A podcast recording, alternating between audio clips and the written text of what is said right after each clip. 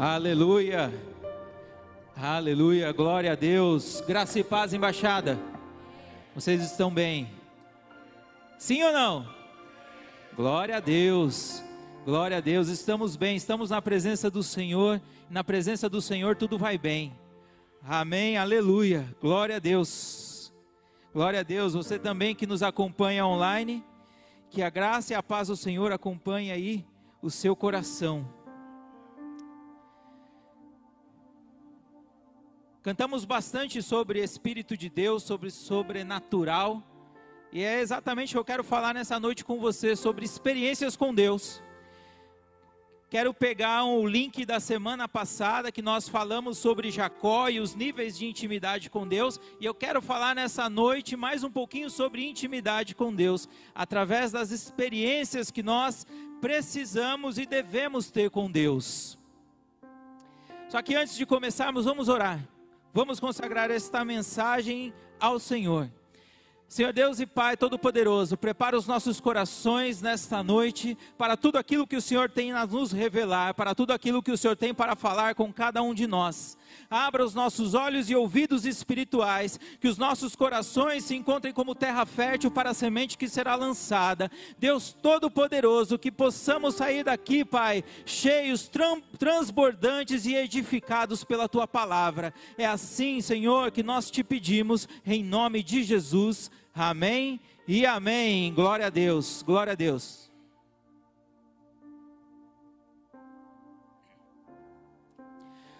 Texto em Oséias 6,3 vai dizer assim: Conheçamos o Senhor, esforcemo-nos por conhecê-lo, tão certo como nasce o sol, ele aparecerá. Virá para nós como as chuvas de inverno, como as chuvas de primavera que regam a terra. O plano de Deus, o plano de Deus para a humanidade envolve relacionamento. Deus nos chamou para junto de si para nós nos relacionarmos com Ele, não para sermos meros servos, mas para sermos pessoas que tenham e criem um relacionamento com Ele. Apesar da sua grandeza, apesar da sua onipotência, Deus quer se relacionar conosco. Deus quer nos fazer amigos. Só que a religião no decorrer do tempo, ela nos induz a termos outro tipo de comportamento, que não é o relacionamento, é o comportamento da barganha, é o comportamento do querer e do ter posse, do desejar e receber. Faça dessa maneira, tenha esse tipo de amuleto, faça esse tipo de voto ou ritual e você vai ter aquilo que você deseja. Siga a Deus que você vai receber e ter tudo aquilo que o seu coração deseja. Mas, mas quando começamos a servir a Deus, nós percebemos que nem tudo que nós queremos nós temos. Amém? Pois é, e é por isso que nós muitas vezes nos sentimos frustrados. Porque nos foi vendido uma coisa e de repente, no meio do processo, eu percebo que não é bem assim. Por quê? Porque o importante no caminho da fé não é aquilo que nós vamos receber. Porque o mais importante nós recebemos é Deus. É a presença do Espírito Santo dentro de nós. É nós termos sido transformados habitação do Espírito Santo. E não o que nós podemos receber as coisas externas. Mas a religião ela tenta nos oferecer isso, dar valor a uma forma que não tem poder nenhum em si própria. Nos oferecer um conteúdo sem experiência alguma. Tenta nos induzir a ter uma aparência exterior, a ter um estereótipo, quando na verdade as coisas do Senhor têm a ver com o coração.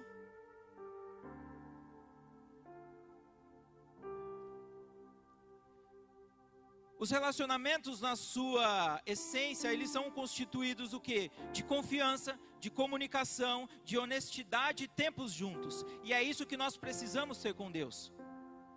Precisamos ser honestos diante de Deus, precisamos ter um relacionamento onde nós confiamos, confiamos nele e somos honestos com ele.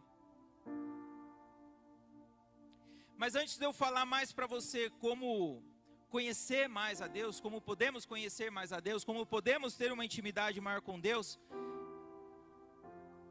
eu quero te perguntar algumas coisas aqui. E você vai dizer se sim ou se não.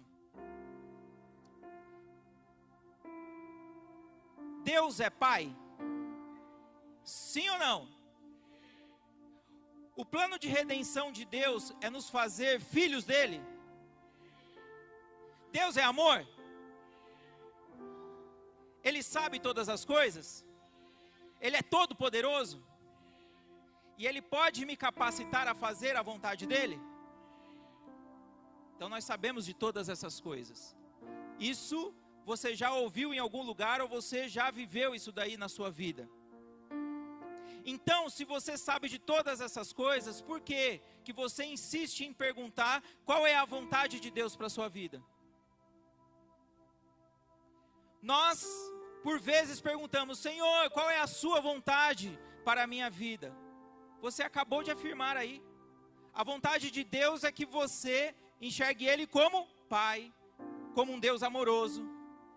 É que você creia que Ele é todo-poderoso, que você confie nos caminhos dEle, que você entenda que Ele é poderoso o suficiente para te capacitar a fazer a obra dEle.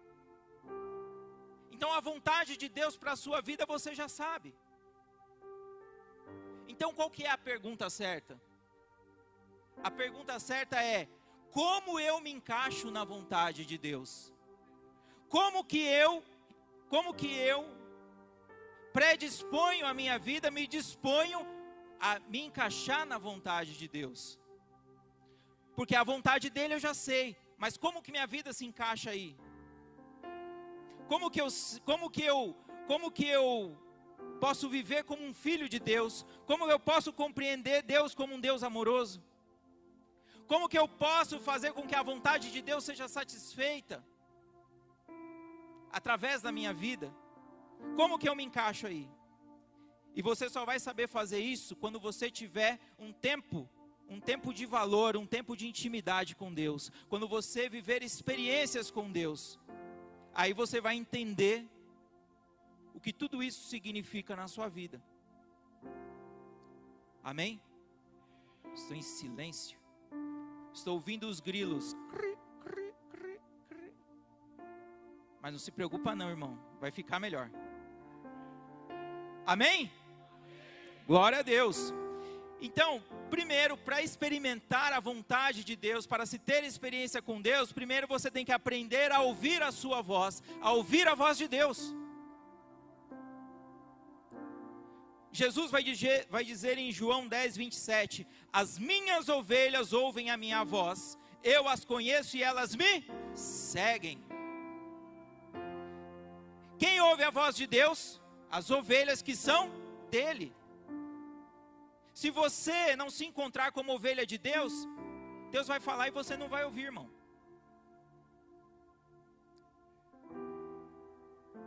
E quando você ouve a voz de Deus, é uma experiência singular, e você tem certeza que é Ele que está falando, e é uma experiência transformadora. Como que eu ouço Deus falar?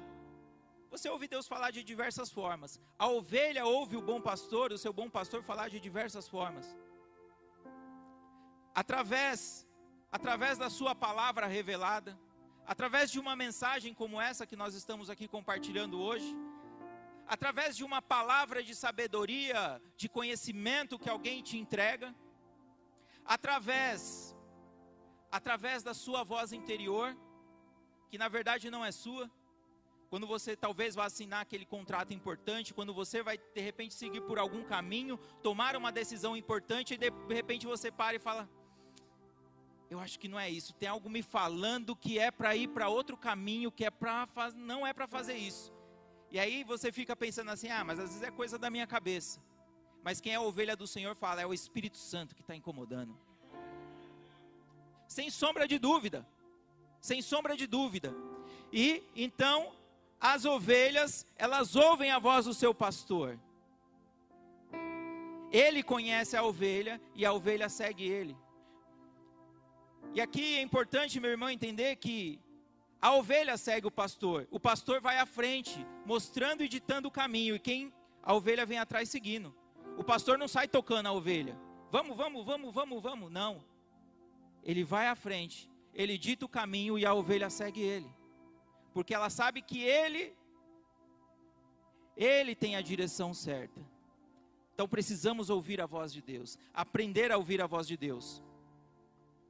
E segundo, manuseie, manuseie a Bíblia com fé. Para você ter mais intimidade com Deus, para você experimentar a Deus, você precisa manusear a Bíblia com fé.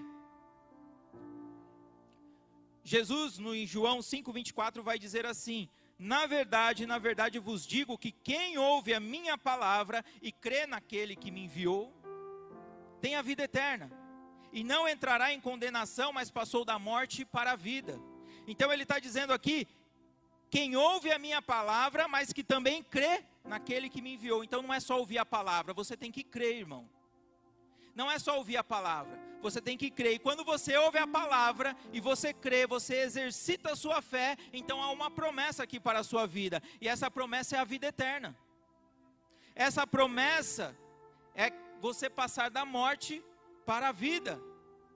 A Bíblia ela tem três finalidades principais, que é revelar a pessoa de Deus para nós, é revelar o plano de redenção para a humanidade e ser um manual para a vida. Toda e qualquer resposta que você precisar na Bíblia vai te dar. Tudo que você precisar, seja lá qual for o momento, qual a situação, o que você estiver passando na sua vida, se você ler a Bíblia com fé, você vai ter a resposta. Você vai ter a resposta. Mas precisa ler com fé, irmão. Precisa ler com fé. Você precisa ler, você precisa meditar, você precisa refletir. Por quê? Porque à medida que você for fazendo isso, a palavra de Deus vai sendo revelada, Deus vai sendo revelado a você e você vai sendo transformado. E quanto mais você absorve, quanto mais você lê, quanto mais você medita, quanto mais Deus se revela, mais você se transforma. É um processo. 1 Coríntios 4:20, Paulo vai dizer assim: "Pois o reino de Deus não consiste de palavras, mas de poder. E por que Paulo está falando isso aqui, nesse versículo? Quando ele escreve aos Coríntios e fala isso para os Coríntios, é porque a igreja de Coríntios estava vivendo uma dicotomia, eles estavam num grande abismo. O abismo era qual? Eles falavam muito bonito, eles tinham muito conhecimento da palavra, mas eles não praticavam. É exatamente aí. E aí é por isso que Paulo escreve para eles e fala assim: Pois o reino de Deus não consiste de palavras, mas de poder. Então ele está dizendo: Olha, olha pessoal, vocês podem falar bonito, vocês podem ser eloquentes, pode ter a melhor oratória, a melhor hermenêutica, a melhor exegese, vocês podem falar muito bonito, mas se não praticar, ou seja, essa palavra bonita que você conhece, não tiver poder nela, não vale nada nada. São só palavras bonitas. Por isso que a Bíblia ela tem que ser lida não como um livro de ficção, um romance ou como um livro de estudo de estudo cristão, ela tem que ser lida com fé. A cada palavra que você lê, você imagina Deus se revelando a você. Você imagina o Espírito Santo entregando e revelando o seu coração a você.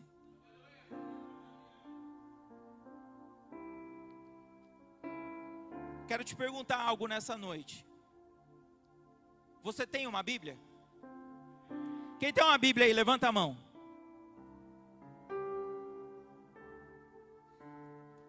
Seja ela seja ela em papel, seja ela digital, seja ela no aplicativo, seja ela pela internet, de qualquer maneira você tem uma Bíblia ou acesso a uma Bíblia. Agora a pergunta importante que eu te faço nessa noite, a pergunta importante que eu faço para você é: qual o efeito dela na sua vida? Qual o efeito dela na sua vida? Porque não adianta você ter a Bíblia ou ter acesso a ela, se ela não realizar, não causar nenhum efeito na sua vida, tanto faz se você tiver ela ou não. Tanto faz se você tiver acesso a ela ou não. Se essa Bíblia, ela não transformar a sua vida, se ela não realizar algo na sua vida e na vida de outros ao seu redor, tanto faz. Qual o efeito dessa Bíblia que você tem na sua vida? Porque tem gente que tem a Bíblia, tem acesso à Bíblia, mas nem lê. Displicentemente assim lê. Quanto mais lê com fé. Irmão, é tempo de quebrar tudo isso. É tempo de lançar fora todas essas coisas que te limitam, que te arrastam para longe de Deus. É tempo de se aproximar do Senhor e viver o extraordinário de Deus sobre a sua vida. Segunda Pedro, segunda Pedro, capítulo 1 vai dizer assim: Pedro vai dizer antes de mais nada, Saibam que nenhuma profecia da Escritura provém de interpretação pessoal, pois jamais a profecia teve origem na vontade humana, mas homens falaram da parte de Deus, impelidos pelo Espírito Santo. Ou seja, cada palavra que você lê ali foi escrito sim por mãos humanas, mas impelidos pelo poder do Espírito Santo. É Deus revelado ali, é Deus trazendo uma palavra de transformação, de salvação e de poder para a sua vida. Pode aplaudir o Senhor.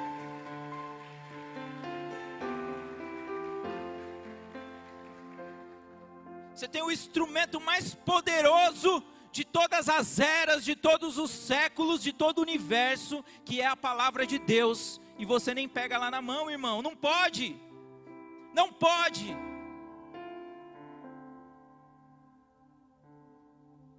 Exércitos, países, impérios se ergueram e foram destruídos por conta dessa palavra.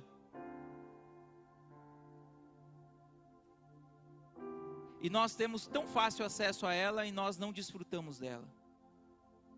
Meu irmão, é tempo de fazer da palavra de Deus a prioridade zero na sua vida.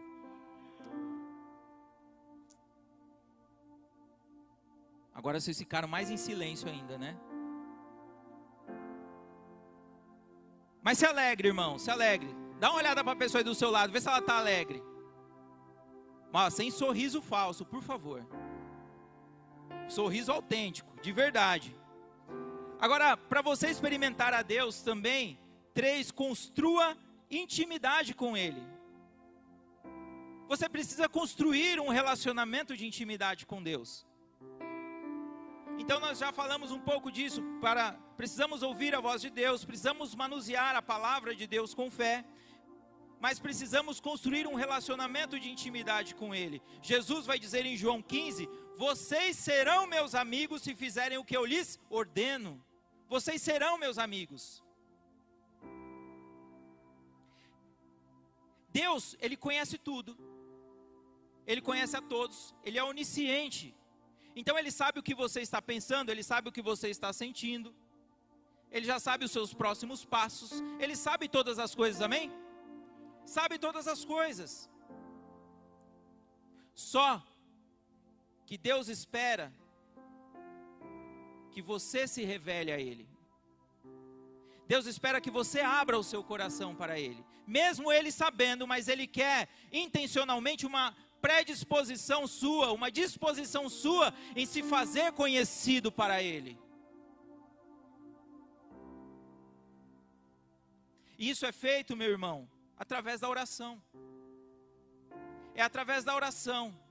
E na oração na oração você abre o seu coração e num relacionamento de confiança você fala para o Senhor, você fala dos seus pecados, você fala das suas falhas, das suas dificuldades, das suas necessidades, das suas alegrias, de tudo aquilo que envolve a sua pessoa, você abre e fala ao Senhor, como um amigo falaria ao outro amigo íntimo. E na mesma medida o Senhor vai também revelar o seu coração a você, por quê? Porque ele te vê como amigo. Um relacionamento. E nessa oração, então, o que, que acontece? Você revela, você revela a sua verdade para Deus, Deus então, ele vai se revelar a você e vai trazer, vai dar para você o discernimento de fazer os ajustes necessários que você precisa fazer na sua vida. E aí o que, que você vai fazer? Obedecer. Você vai agir, você vai obedecer. E depois, o que, que acontece? Depois você ora de novo e continua no processo, nesse ciclo, que é o ciclo de santificação, que é o processo de crescimento na fé. Nós estamos no ano do crescimento, irmãos, e nós precisamos crescer, nós precisamos crescer na fé, nós precisamos crescer na nossa espiritualidade, nós precisamos crescer o nível de intimidade com Deus.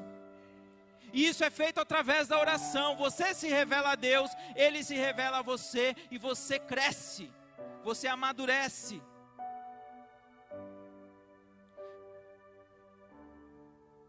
Nós não somos o que falamos ou sentimos, nós somos o que fazemos.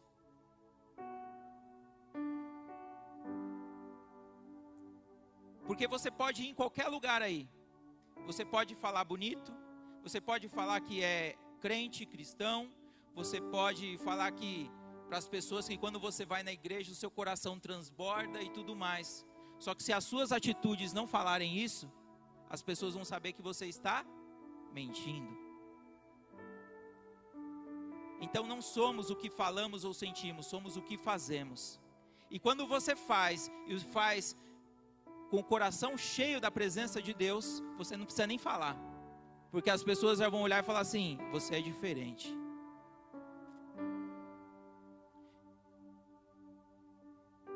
Precisamos ter intimidade com Deus. Por quê? Porque essa intimidade é a nossa fonte de vida eterna. Essa intimidade, ela tira todas as nossas necessidades, toda a nossa escassez, ela lança fora porque a presença de Deus, ela ocupa todos os espaços vazios da nossa vida. Essa presença de Deus, quando cada vez mais arraigada dentro de nós, ela lança toda e qualquer necessidade fora. Quem tem Jesus, irmão, não falta nada. Quem tem Jesus, não falta nada. Diz aí para a pessoa do seu lado: quem tem Jesus não falta nada.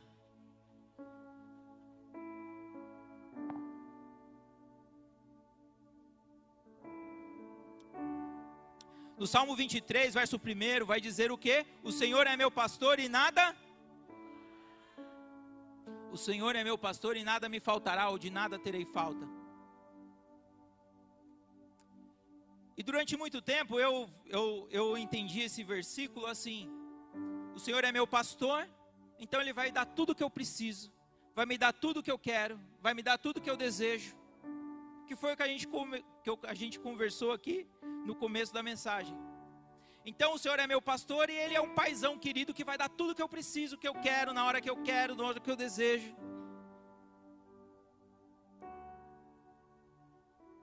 E aí então eu tive um outro entendimento desse versículo.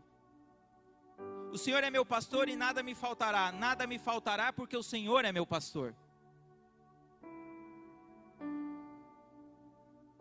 Ou seja, se eu entendo que realmente o Senhor é meu pastor, não importa o que eu tenha ou o que eu venha a ter ou o que eu não tenha, porque aquilo que eu não tenho, o Senhor supre com a presença dEle dentro de mim por isso Ele é o meu pastor. Então, por isso que eu não terei falta de nada, porque aquilo que me faltar externamente será preenchido internamente com a presença de Deus. Ou seja, não é o que eu possa vir a ter, não é o que eu posso ganhar, mas é o que eu já tenho, a presença de Deus. E como Ele é meu bom pastor e como Ele está dentro de mim, então Ele supre toda a ausência que possa haver externamente na minha vida. Por isso a intimidade com Deus é tão importante. Por isso essa intimidade, essa aproximação é tão importante. E para experimentar mais a Deus, quatro, supere as circunstâncias difíceis. Supere as circunstâncias difíceis, irmão. Colossenses, capítulo 1, Paulo vai dizer assim: Para isso me esforço, lutando conforme a sua força, que atua poderosamente em mim. Então Paulo diz: Para isso eu me esforço, para isso o quê? Eu me esforço para cumprir a missão e o chamado que o Senhor deu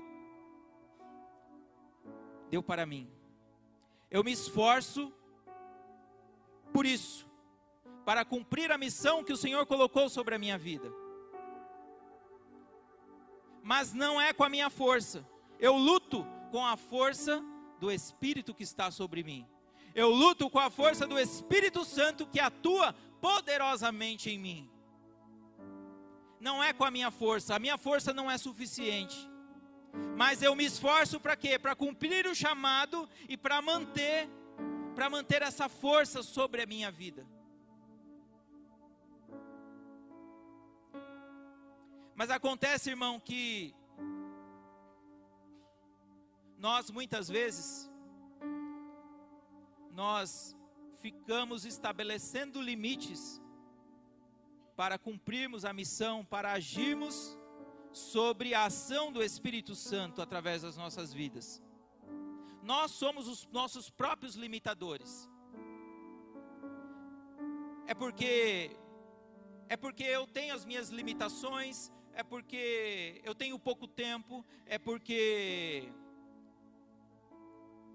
eu não sei, é porque eu não gostei, é porque o fulano, o ciclano, enfim, eu arrumo diversas, diversas desculpas para não me esforçar em entrar num outro nível de intimidade com o Senhor.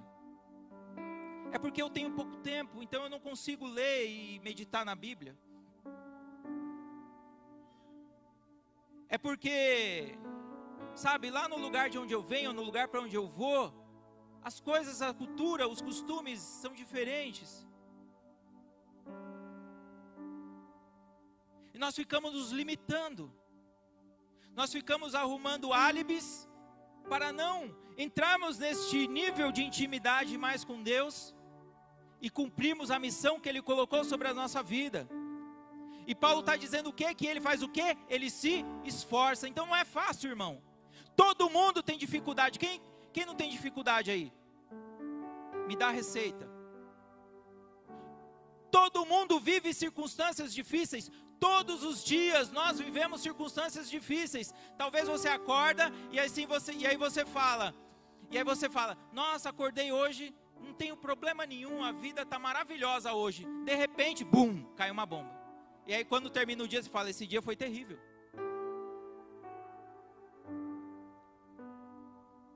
Todos nós vivemos circunstâncias difíceis, mas a questão é: a circunstância difícil não pode te afastar de Deus. A circunstância difícil não pode impedir que você, que você seja poderosamente usado por Deus e que você viva o extraordinário de Deus sobre a sua vida. Você tem que superar essa, essa situação difícil. Você tem que entender, ter em mente que o amor de Deus, ele é absoluto e imutável sobre a sua vida. Não importa o que aconteça, Deus ainda continua te amando.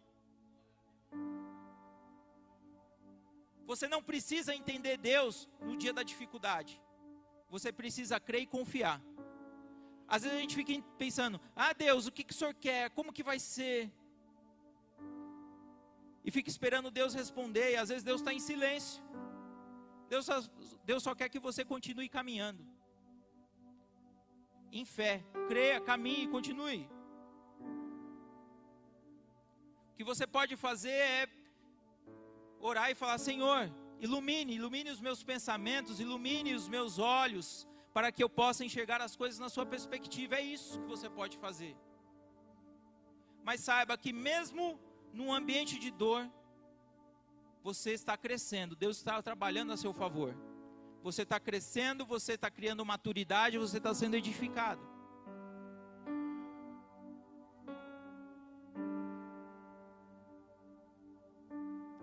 Vocês estão com cara de bravo.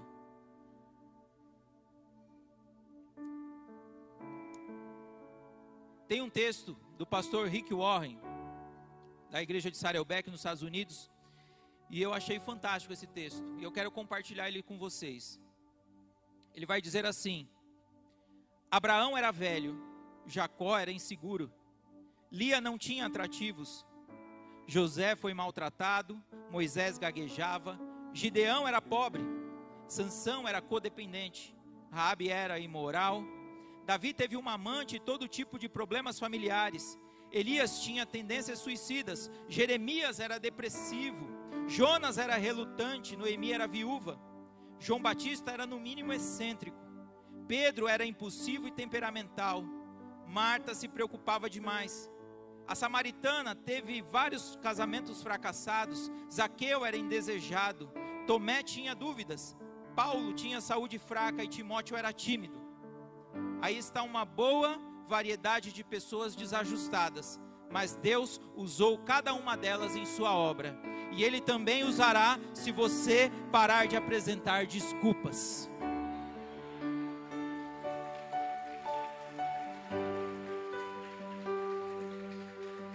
Aleluia. Todos os grandes homens e mulheres da Bíblia, de toda a história, passaram por circunstâncias difíceis e adversas, mas nada disso foi empecilho para que eles vivessem uma vida de intimidade com Deus e que eles, que, eles se permitissem, se permitissem ser usados por Deus e que a obra de Deus e a missão do Senhor foi cumprida através da vida deles, mesmo eles não sendo pessoas segundo os padrões que a sociedade talvez gostaria que eles fossem. Todos tinham limitações, mas essas limitações não impediram eles de serem vitoriosos. 1 Coríntios, Paulo, capítulo 2, Paulo vai dizer assim: Todavia, como está escrito, olho, olho nenhum viu, ouvido nenhum ouviu, mente nenhuma imaginou o que Deus preparou para aqueles que o amam, mas Deus o revelou a nós por meio do Espírito. O Espírito sonda todas as coisas, até mesmo as coisas mais profundas de Deus, pois quem conhece os pensamentos do homem, a não ser o Espírito do homem que nele está? Da mesma forma, ninguém conhece os pensamentos de Deus a não ser o Espírito de Deus.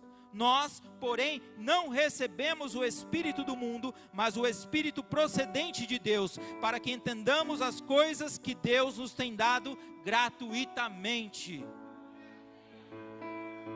Você é a habitação do Espírito de Deus. O Espírito de Deus habita em você. E se você quer conhecer a Deus, você precisa pôr esse Espírito em ação. Você precisa ter um relacionamento com esse Espírito. Esse Espírito que revela o coração de Deus, a profundidade de Deus para você.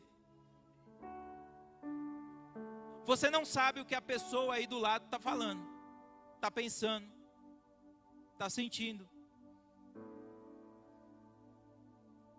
A não ser que você seja um telepata. Se você der uma olhadinha aí para ela aí do lado, ó, você consegue saber o que, que ela está pensando? Talvez ela está pensando assim: não vejo a hora da mensagem acabar. Pode ser.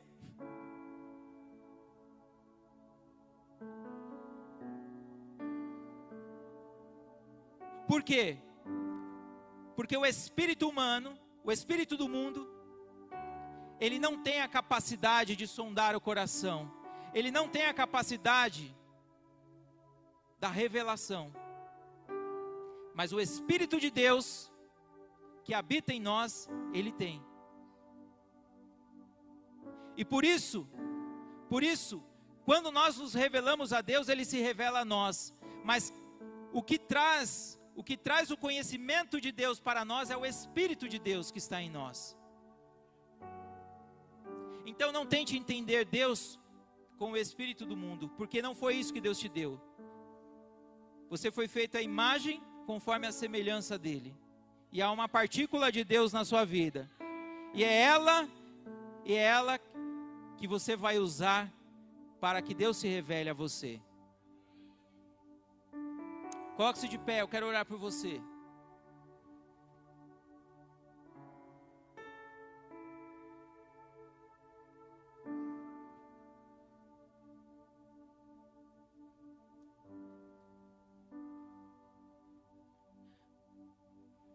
Experiências com Deus, níveis de intimidade com Deus.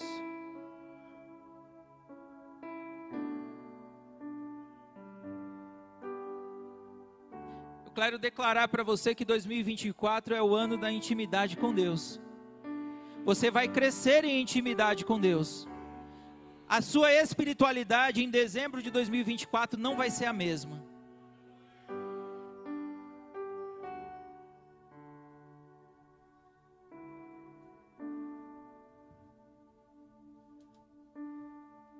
Deus quer relacionamento. Deus pode te dar muitas coisas. Deus pode atender a muitos desejos no seu do seu coração. Mas saiba que o mais precioso você já tem, que é a presença dele.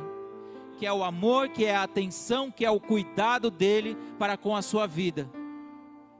E toda e qualquer falta, todo qualquer agente externo que faltar sobre a sua vida, a presença de Deus, a presença de Deus no seu coração suprirá. Porque nós não precisamos de nada mais além da presença do Senhor sobre as nossas vidas. Por isso que nós estamos aqui, porque nós cremos um Deus todo-poderoso, que transforma, que muda a nossa sorte e que supre, supre todos os vazios da nossa alma. Amém?